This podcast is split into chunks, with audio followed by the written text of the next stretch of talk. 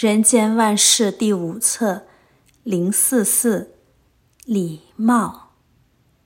各位读者，大家吉祥。礼貌是立身处世之本，也是人间和谐的要素。一个人有没有教养，就看他做人懂不懂礼貌。礼貌不能光看外貌形象，要从内心的修为开始。优质的人生，有教养的生命，礼貌必定健全。礼貌有长幼之间的礼貌，朋友之间的礼貌，男女之间的礼貌，国际之间的礼貌。礼貌实在是人生立身处世的一大学问。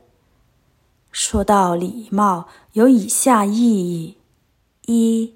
礼貌是自我的修养，一个宗教徒必然要向他们的教主、教师礼敬。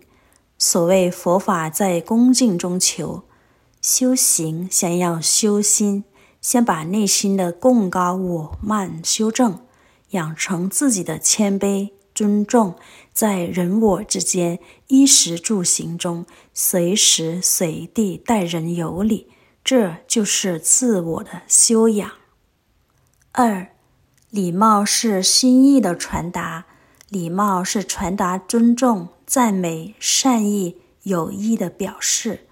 我对你恭敬、尊重，必定会在一举手、一点头、一微笑中，先把自己的心意。透过这些动作表露出来，传达给你，让你知道我的善意之后，给我一点认同肯定，如此就可以相互合作，共同建立未来的关系。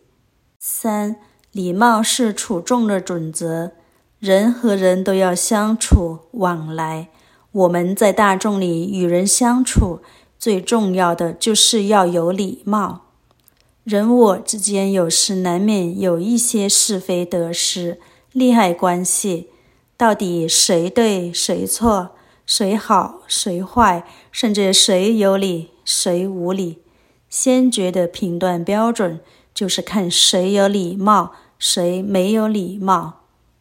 我先把手伸出去跟你握手，你不肯回应，就表示失礼。我向你微笑点头，你面无表情，就表示你无礼。我对你客气说，请坐，请用茶，你相应不礼，就是你没有礼貌。没有礼貌，就先输了一筹，修养、气度都已经落在人后，又怎么能和人同等较量呢？四，礼貌是家庭的伦理。儿女出生后，父母首先要教育的就是礼貌，所以在婴儿牙牙学语时，就要叫他叫爸爸妈妈、阿公、阿婆。再大一点，要主动的跟人问候，早安，你好。要学习优雅的语言，请、对不起、谢谢你。家庭里。虽然是父母兄弟姐妹，但彼此之间要有礼貌的语言，要懂得长幼有序，才能维护家庭的伦理。五，礼貌是社会的和谐。社会是由很多不同的分子所组成，彼此来自不同的家庭、不同的成长背景、不同的生活习惯，甚至不同的族群。在很多的不同里，要得社会和谐，必须用礼貌来规范。你尊重我，我包容你；你体谅他，他同情你。礼貌有时可以用语言表达，有时可以用肢体表示，有时可以用物品示好，有时可以用谦让说明。中国人有所谓“礼多人不怪”。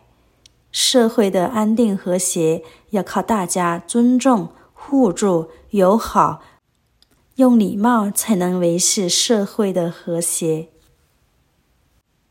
六，礼貌是人间的桥梁。语云：“有礼走遍天下，无礼寸步难行。同样的，有礼貌的人走到哪里都会受人欢迎；没有礼貌的人到处让人回避。礼貌是人与人之间的桥梁，也是国与国之间的桥梁。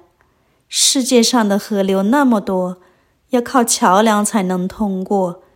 同样的，人生的河流要靠礼貌才能通过。如果人与人之间，国与国之间都能重视礼貌，彼此以礼相待，还怕世界不能和平吗？二零零八年六月二十三日刊于《人间福报》，《人间万事》第五册零四七，宠物。各位读者，大家吉祥。有人说，现代人喜欢养宠物。其实，古代的帝王三宫六院七十二嫔妃，所谓宠妃，不也是宠物吗？还有弄臣，也是专宠于帝，不也是宠物？现代有一些男人，所谓三妻四妾，其中专宠某人，不也是他的宠物？除了这些专宠之人以外，北宋处士林波，所谓梅妻鹤子。这不是他的宠物吗？有些人喜欢无情的东西，例如金银玉器、古董古玩等，因为专爱收藏某些物品，因此被批为玩物丧志。其实喜欢宠物，不管有情无情都好，但有些人根本不够条件养宠物，例如喜欢养马，但他虐待马匹。喜欢养鸡，只是养来当斗鸡；喜欢养蟋蟀，也是养来互斗，让他们遍体鳞伤，真是何其忍心！所谓宠物，现代人养宠物也出现一些问题，例如弃养、虐待等，这都不合乎人道，对宠物而言也不公平。所以养宠物应该做到以下数点：一。养它，不要遗弃它。现代人养宠物，如小猫、小狗，小时候很可爱好玩，因此百般爱宠，视为宝贝一般。但是，一旦宠物老了，如猫狗老了，就弃养不顾，让它们流浪街头，成为流浪猫、流浪狗。政府为了解决满街的猫狗，不得不加以扑杀，手段残忍，令人痛心。其实生命何等珍贵，即使没有被扑杀的弃养宠物，因为被豢养时日久了，忽然弃之不顾，它已无求生能力，所以宠物不堪遗弃。既然当初养它，就不要遗弃它。二。爱它，不要玩弄它。西班牙人爱牛，养牛，但是更喜欢斗牛。当斗牛士一刀插进牛的要害，真是何其残忍！香港人赛马，很多赛马师养马，当马匹力不胜任，未能追逐胜利的时候，就弃养之，不供水草，也是何其无情！养只猴子，就要他做种种的表演，以供自己娱乐；养只松鼠，也是把它关在笼子里，看着它团团转，以此取乐。